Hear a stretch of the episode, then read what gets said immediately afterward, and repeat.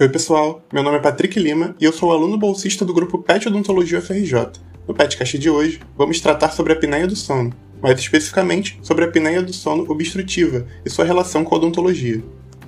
Definindo, a síndrome da apneia obstrutiva do sono é um distúrbio respiratório caracterizado por colapsos das vias aéreas durante o sono.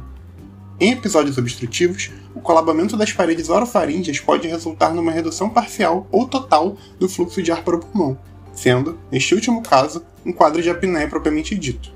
Dito isso, durante o sono, o indivíduo é capaz de sustentar a obstrução até a hipoxemia, quando atingirá baixos níveis de oxigenação no sangue, o que acarretará no microdespertar, que promoverá a desobstrução das vias aéreas. No entanto, estes estímulos não causam o desconforto necessário para a manutenção do estado de alerta, o que ainda possibilita a retomada do sono, e assim permanece até que ocorra a repetição deste evento, comprometendo a qualidade do sono ao dificultar o estabelecimento de um estado de repouso mais profundo.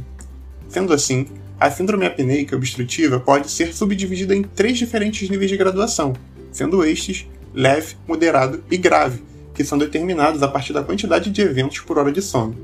Apesar de ser uma condição médica, a síndrome vem sendo estudada multidisciplinarmente, pois consiste em variações em seu diagnóstico e propostas de terapia, no caso do cirurgião dentista, seu papel é o auxílio no reposicionamento das estruturas ósseas ou tegumentares por meios cirúrgicos ou através da modulação de aparelhos intrabucais, com o propósito de aumentar o espaço aéreo e melhorar a respiração durante o sono. Em relação aos sintomas, a literatura relaciona os principais sinais e sintomas da apneia à fragmentação do sono, ou seja, dores de cabeça, sonolência, ansiedade, estresse, fadiga e o comprometimento das atividades rotineiras estarão presentes, sendo estes sintomas típicos da privação do sono e que passam a fazer parte do cotidiano do indivíduo, comprometendo a sua qualidade de vida cronicamente. Além disso, é bem estabelecido que, devido à hipóxia intermitente e o desequilíbrio do sistema nervoso autônomo, pacientes apneicos têm maior risco para o desenvolvimento de doenças cardiovasculares, tais como hipertensão arterial sistêmica, arritmias e acidentes vasculares encefálicos. Em relação ao diagnóstico, é fundamental que este se inicie através da análise da história clínica do paciente, do exame físico e da realização de exames laboratoriais, tendo como principal objetivo o rastreio da presença dos sinais e sintomas fundamentais que foram anteriormente discutidos. No que se trata da polissonografia, há unanimidade entre os autores de que esta é a melhor forma de diagnóstico, pois consiste no monitoramento minucioso do sono do indivíduo, monitorando também parâmetros como a quantidade de paradas respiratórias, os batimentos cardíacos e o grau de oxigenação do sangue, determinando, por fim, os índices necessários para a caracterização final do quadro de doença. Sobre o tratamento da apneia do sono, este pode ser subdividido em quatro categorias gerais, que são tratamentos cirúrgicos, ventilatórios, aparelhos intraorais e modificações do estilo de vida, que envolveriam alterações relacionadas ao peso corporal, consumo de álcool e tabagismo.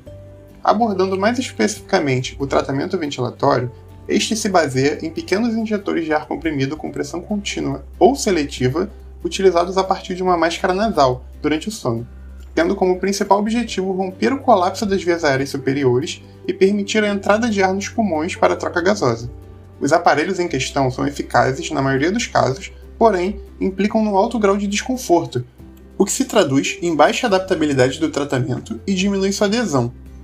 No que diz respeito às abordagens odontológicas, clinicamente, os aparelhos intraorais possuem grande índice de eficiência para o tratamento das síndromes obstrutivas, pois tratam-se de aparelhos que têm como dispositivo o avanço mandibular, promovendo a protusão no intuito de facilitar a passagem do ar. Em caso de falhas no tratamento clínico ou por preferência do paciente, opções cirúrgicas são consideradas, tais como traqueotomia, avanço maxilomandibular, amidalectomia e úvulo palato faringoplastia.